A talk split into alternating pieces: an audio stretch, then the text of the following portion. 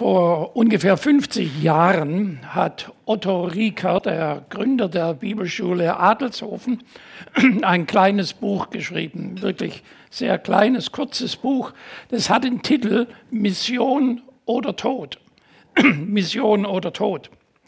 Er betont in diesem kleinen Buch unter anderem, wir sind nicht dazu da, um das Leben zu pflegen sondern wir sind dazu da, um das Leben weiterzutragen. Wir sind nicht dazu da, um das Leben zu pflegen, sondern um Leben weiterzutragen. Heute ist diese Aussage, die vor 50 Jahren gemacht worden ist, mindestens so dringend, eigentlich noch dringender als damals. Damals gab es eine ganze Reihe von Organisationen, Gruppen, die versucht haben, hier gerade auch in Deutschland das Evangelium weiterzutragen. Heute wäre das genauso dringend notwendig. Für uns als Kirche des Nazareners ist es eigentlich schon immer klar gewesen, dass es darauf ankommt, dass die gute Nachricht weitergetragen wird. Ich habe einen Freund in Florida, in Amerika, mit dem Namen Russ. Der ist von Beruf Managementberater äh, für Firmen und so weiter. Irgendwann mal kamen sie im Hauptvorstand unserer Kirche auf die Idee, den Ross, den Rass einzuladen, ob er ihnen nicht helfen kann, ob er sie nicht beraten kann. Und das hat er danach einige Jahre gemacht. Einen der Aufträge, die sie ihm gegeben haben, war zu untersuchen, was die Kirche des Nazareners eigentlich ausmacht. Und so hat er sich die Zeit genommen, so das alles anzuschauen, vom Anfang an bis heute. Nun sind wir ja nicht so riesig alt, aber alt genug, dass das eine ganz ordentliche Arbeit ist. Und dabei hat er festgestellt, dass die Kirche eigentlich die ganze Zeit über, von den ersten Tagen an bis heute, immer von fünf Grundwerten bestimmt war. Und zwar dieselben Grundwerte, die sich nicht geändert haben in all diesen Jahren. Und diese Grundwerte, ich fasse die mal kurz zusammen, sind Nazarener sein, das heißt, wir sind berufen zur Weltmission. Das erste. Das zweite, Nazarener sein heißt, wir sind berufen zu einem heiligen Leben. Das dritte, Nazarener sein heißt, wir sind berufen, Jünger zu sein. Das vierte, Nazarener sein heißt, wir sind berufen zum Gottesdienst. Und das letzte, Nazarener heißt, wir sind berufen zum Wachsen. Nun mag der ein oder andere denken, naja, also Christ kann man doch auch sein, wenn es irgendwie anders ist, das mag durchaus sein. Aber wenn jemand ein echter Nazarener sein will, äh, dann sind diese fünf Grundwerte besonders wichtig. Wir wollen uns heute Morgen nur mit einem beschäftigen, da braucht keine Angst zu haben. Ich werde also nicht fünf Predigten auf einmal halten, wir beschäftigen uns mit dem allerersten und das ist verständlich, weil wir heute ja unser Missionsopfer zusammenlegen, berufen zur Weltmission. Wir haben gerade eben von der Rebecca den Text gehört. Da heißt es ganz am Schluss, seid gewiss, ich bin bei euch alle Tage bis ans Ende der Zeit oder ans Ende der Welt. Wunderschöner Vers. Äh, da ist jeder begeistert, wenn er hört, Jesus ist bei mir jeden Tag. Aber wisst ihr was? Dieser Vers ist nicht einfach ein Blankoscheck für morgen. Jesus ist ja bei mir, dann kann ja nichts passieren. Denn ich habe ganz bewusst ein kleines Wörtchen weggelassen, das in diesem Vers am Anfang steht. Nur drei Buchstaben. Auf Deutsch und auf Griechisch immer nur drei Buchstaben. Und, und siehe, ich bin bei euch alle Zeit bis an der Weltende. Was heißt das und? Das und verbindet diese Zusage Jesu mit dem Auftrag, den er davor gegeben hat, dass, man alle Menschen, dass wir alle Menschen zu Jüngern machen sollen. Das heißt, Christsein ist nichts für Leute, die gerne ein bequemes Leben führen. Gottes Gegenwart in unserem Leben ist verbunden damit, dass wir gehen. In den letzten Wochen haben wahrscheinlich die meisten in den Nachrichten verfolgt, diese ganzen Trauerfeierlichkeiten äh, nach dem Tod von Queen Elizabeth. Und wie das so im deutschen äh, Fernsehen üblich ist, äh, wurde auch darüber gesprochen, was alles falsch gelaufen ist. Äh, und eines, das immer wieder gesagt worden ist, eigentlich hätte die Queen sich doch entschuldigen müssen. Entschuldigen für all die schlechten Sachen, die die Briten gemacht haben über die Jahrhunderte hinweg. Die ganzen Kolonien und die Ausbeutung der Leute. Das stimmt natürlich, äh, dass das geschehen ist. Es ist gar keine Frage, dass das für viele Leute eine extrem harte Zeit gewesen ist. Aber tut mir leid, auch wenn sie sich entschuldigt hätte, hätte sich, hätte sich dadurch gar nichts geändert. Vor allen Dingen wäre eine Entschuldigung oder keine Entschuldigung ein Grund dafür, dass wir uns selber falsch verhalten können. Oft machen wir das im Leben so ähnlich, wie das da aufgegriffen worden ist. Wir sagen, naja, ich bin eben so, das ist, also ehrlich gesagt, bin ich nicht dran schuld, das sind meine Eltern dran schuld, meine Erziehung. Wenn ich anders erzogen worden wäre, dann würde das anders aussehen. Oder das sind eben die Umstände, ich bin ein armes Arbeiterkind und bin da aufgewachsen und so ist es halt. Oder unsere Kultur, so sind wir Deutschen eben. Da kann man nichts dran ändern. Aber das ist kein Grund dafür, dass wir uns falsch verhalten.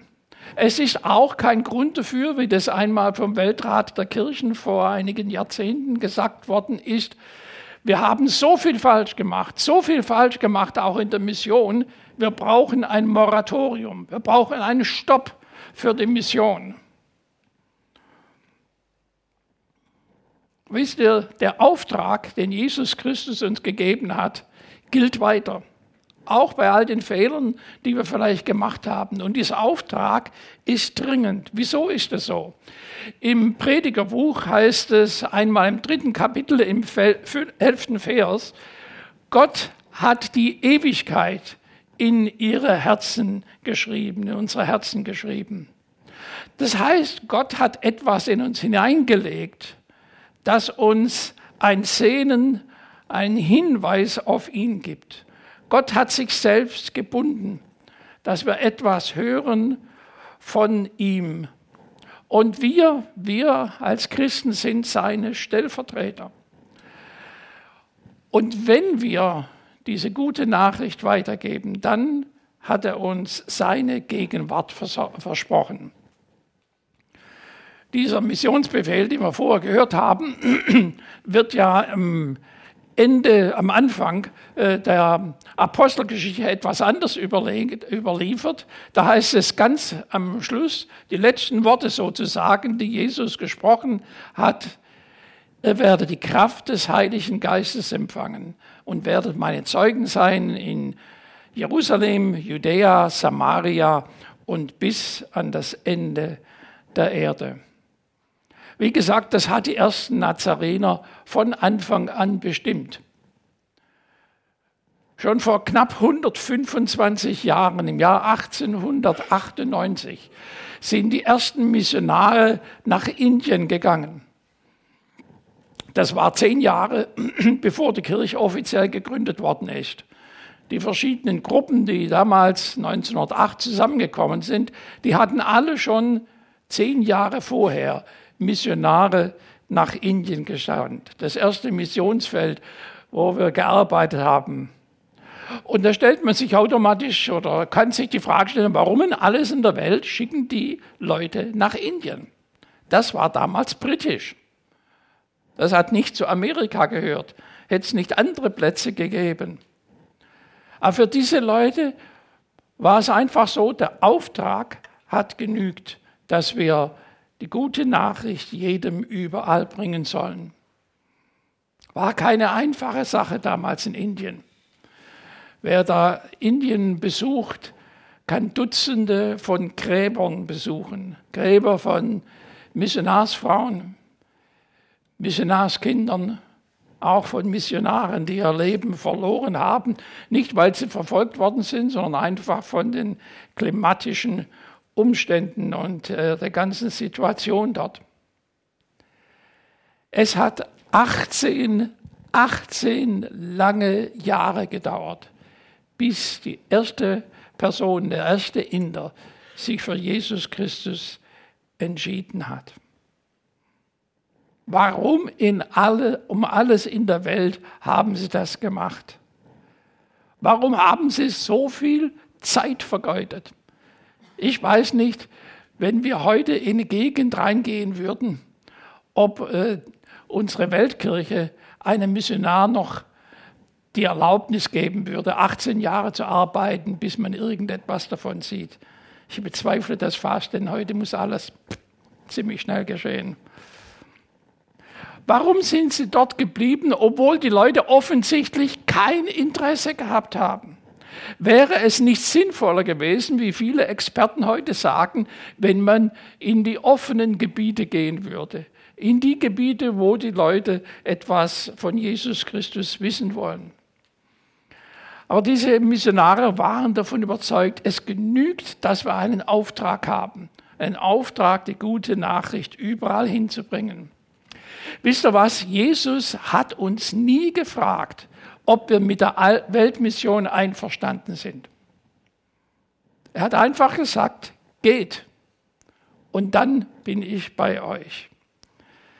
Wir sind berufen zur Weltmission und deswegen haben wir dieses Opfer vorher zusammengelegt, weil wir davon überzeugt sind, dass die Botschaft weitergetragen wird. Im 19. Vers wird das, dieser Auftrag ja ausgeführt, geht zu allen Völkern und macht die Menschen zu meinen Jüngern. Viele haben sich rufen lassen und gesagt, das ist eine, eine Aufgabe, die ich für heute habe. Angefangen von John Wesley, der äh, damals nach äh, Amerika gezogen ist, um dort das Evangelium weiterzusagen, war ein bisschen wilder dort damals, als es heute ist. Äh, er ist in die Gegend gezogen, wo jetzt gerade äh, der äh, Hurricane durchgezogen ist. Ähm, andere haben das getan. Der erste deutsche Missionar, evangelische Missionar, ist, soviel ich weiß, Bartholomäus Ziegenbalg, war aus äh, Ostdeutschland. Es gab gar keine Missionsgesellschaft in Deutschland, mit der er hätte gehen können. Er ist äh, mit dem, das dänische Königshaus hat ihn dorthin nach Südindien, nach Tranquebar geschickt, wo er die Bibel übersetzt hat und das Evangelium weitergegeben hat. Wilhelm Carey, William Carey, äh, der sogenannte Vater der modernen Missionsbewegung, ging nach Nordindien, ein paar Kilometer nördlich von Kalkutta. Hudson Taylor, der Gründer der China-Inlandmission, hat dort gearbeitet in unserer Kirche Harmon Schmelzenbach, der vor 100 Jahren äh, nach Swaziland gezogen sind. Der eine oder andere von uns ist schon dort gewesen mit einem Aufbauteam. Richard Zanner, unser früher Superintendent, war jahrzehntelang in Afrika und so sind viele gegangen. Bekannte und Unbekannte. Was mich ein bisschen bestürzt, nicht nur ein bisschen, sondern ziemlich, ist, dass ich den Eindruck habe, dass seit Jahrzehnten fast niemand aus unserem Land mehr in die Mission gegangen ist. Sind alle Menschen erreicht für das Evangelium? Nein, auf keinen Fall. Ist es nur etwas für Amerikaner? Ganz bestimmt nicht. Ist es nur etwas für junge Menschen? Ich habe nichts dagegen, wenn junge Menschen gehen, aber es ist nicht nur was für Junge. Es ist auch etwas für Ältere. In einem alten Lied heißt, auf Brüder, werfe das Rettungsseil aus, ist wirklich alter Text. Sünder verderben im Wogengebraus. Sünde ist stark und Versuchung ist groß. Schon fasst sie die Strömung, bald heiß, rettungslos. Wirf ihm das Seil zu, wirf ihm das Seil zu. er in den Wogen versinkt. Das ist ein altes Lied. Aber der Text stimmt. Das ist eine Aufgabe für heute. In der Apostelgeschichte wird im neunten Kapitel berichtet von der Bekehrung von Paulus. Und da ist ein Mann, ein Christ, der in Damaskus, wo das passiert ist, gewohnt hat. Ich weiß nicht, ob uns das bewusst ist, wenn wir das so lesen. Der Ananias hat Kopf und Kragen riskiert, als er zu dem Paulus hingegangen ist. Denn er wusste ganz genau, dieser Paulus ist der Typ, der Dutzende, wenn nicht gar Hunderte von Christen ins Gefängnis gesperrt hat und sogar umbringen hat lassen. Was wäre gewesen, wenn Ananias gesagt hätte, also, ein bisschen arg gefährlich, das ist nichts für mich. Mir ist aufgefallen, Jesus Christus hat uns nie zugesagt, dass wenn wir die gute Nachricht weitergeben, dass wir keine Probleme haben werden. Er hat nicht mal zugesagt, dass wir überleben werden, wenn wir das tun. Aber er hat eines gesagt. Er hat gesagt, dass er eine reiche Ernte gibt. Ich erinnere mich an einen meiner vielen Besuche in Bangladesch, wir waren im Norden, Nordwesten des Landes, ähm, in Goragat. Und ich stand an so einem kleinen Dorfteich mit unserem Leiter Nathan. Und Nathan sagte zu mir, hier in dem Teich habe ich Andreas getauft. Sein Bruder stand dort drüben auf der anderen Seite vom Teich mit Pfeil und Bogen und sagte, wenn du meinen Bruder taufst, dann schieße ich dich tot. Ich weiß nicht, was ich getan hätte, wenn mir das gesagt worden wäre. Nathan hat die Taufe trotzdem durchgeführt. Heute, nach 25, 30 Jahren, haben wir über 130.000 Menschen, die Jesus Christus nachfolgen, allein in unserer Kirche in Bangladesch. Und das sind nur die Erwachsenen. Wir nehmen keine Kinder und Jugendlichen auf, um nicht in Schwierigkeiten zu kommen mit der Regierung dort. Ich bin davon überzeugt, einer der Gründe, wieso das so ist, ist, weil Leute da gewesen sind, die gesagt haben, der Auftrag besteht und ich führe ihn auf, ganz egal, wie es aussehen mag. In Apostelgeschichte ein paar Kapitel weiter, im 18. Kapitel, ist Paulus in Korinth. Und äh, offensichtlich gab es da Schwierigkeiten in Korinth. Und äh, Gott spricht zu ihm in der Nacht und sagt, es gibt viele Probleme hier, aber rede und schweige nicht, denn ich habe ein großes Volk in dieser Stadt. Wisst ihr was? Wir werden nur feststellen, ob Gott ein großes Volk hier in Gelnhausen und in der Umgebung oder sonst irgendwo hat, wenn wir die Aufgabe anpacken. Wenn wir nur warten, wird nichts passieren. Der entscheidende Punkt ist, dass wir das Wichtigste zuerst machen. Und das führt zu Gottes Segen auf allen Gebieten. In einem Lied heißt es, Sein ist die Zukunft und Sein ist die Erde. Er wird hindurch bis ins letzte Gebiet. Fürchte dich nicht, du verachtete Herde. Christus wird siegen, was immer geschieht. Damit können wir rechnen in dieser Aufgabe für heute. Vor fast 20 Jahren war ich in Peshawar, das ist äh, an der Grenze zu Afghanistan in Pakistan.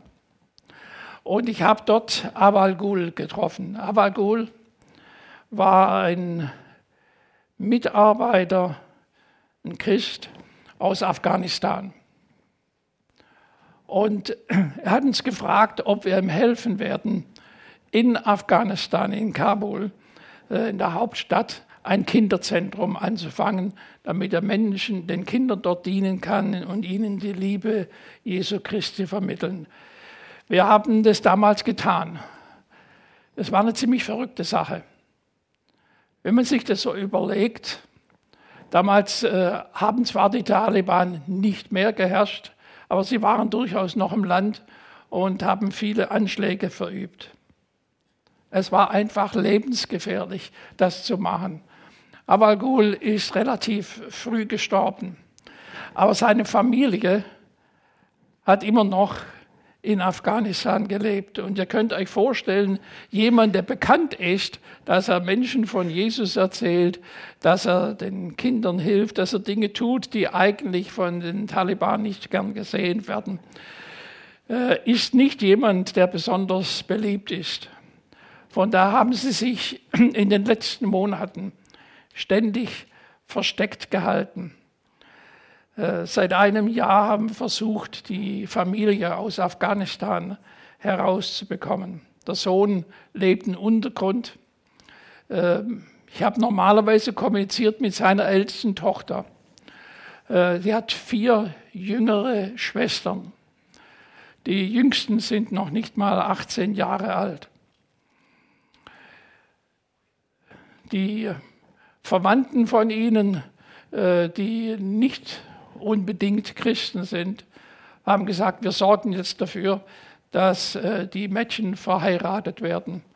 Und das kann mit sehr, in sehr jungem Alter geschehen dort.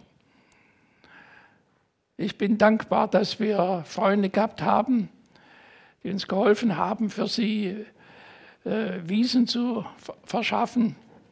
Und gerade heute werden sie versuchen, nach Pakistan zu kommen. Ich möchte euch bitten, dafür auch noch zu beten, dass das alles gut klappt.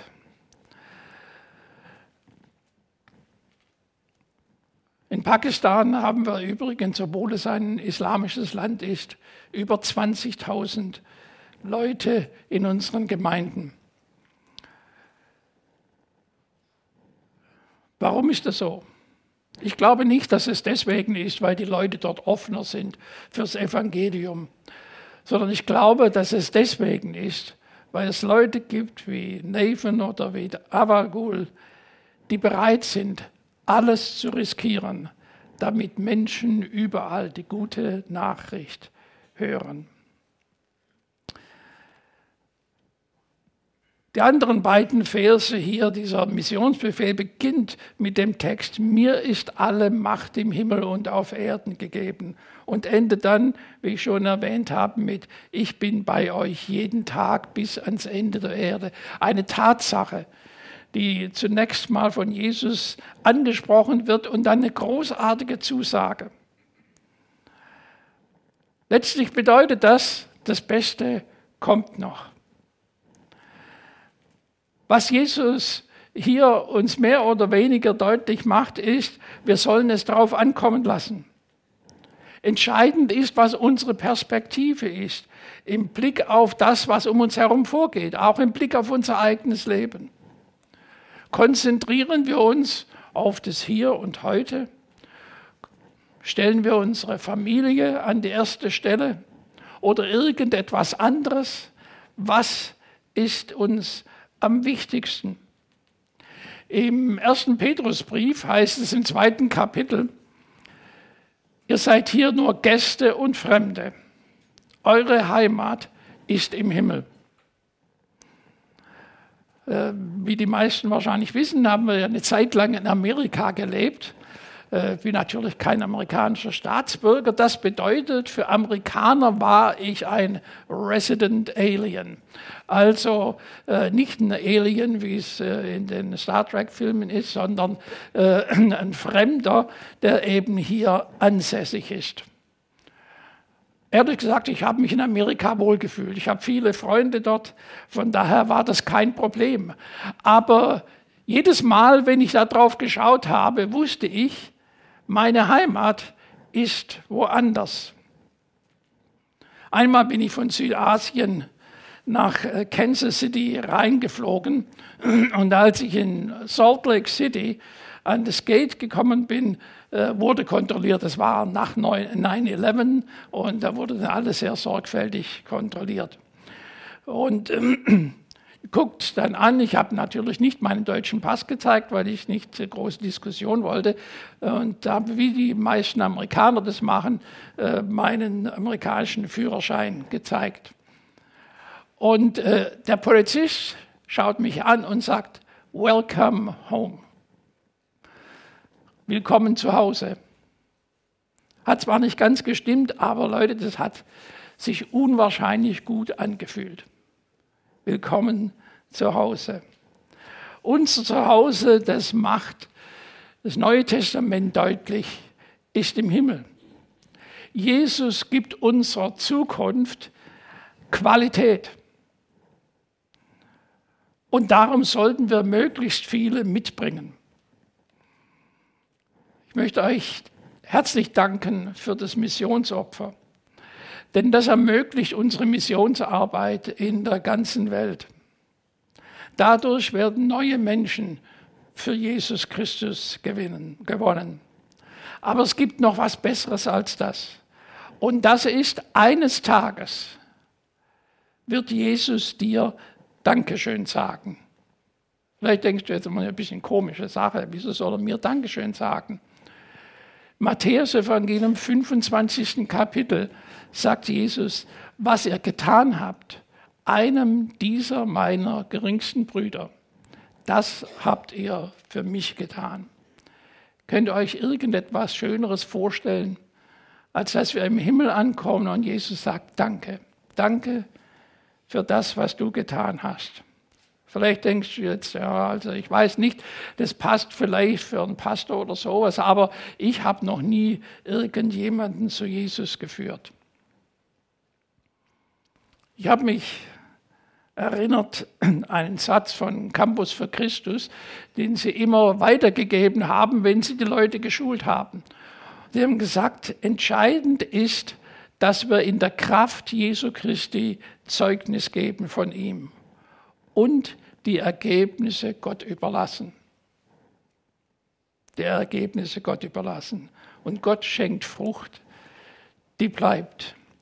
Wir sind berufen zur Weltmission, haben wir gesagt. Und das bedeutet, dass wir unsere Zeit, unser Geld, unsere Emotionen in den Himmel investieren sollten. Wir können schon jetzt etwas davon schmecken, was Gott tut und wir uns segnen. Wir können jetzt unseren Alltag davon bestimmen lassen. In einem Lied, äh, das wir früher oft gesungen haben, heißt es völlig sein eigen. Nichts suche ich mehr. Jesus erstillt all mein Begehr. Treu will ich dienen, ihm immer da, bis ich gelang zur oberen Schar. Lasst mich erzählen, Jesus zu Ehr. Wo ist ein Heiland größer als er? Wer kann so segnen? Wer so erfreuen? Keiner als Jesus. Preis ihm allein.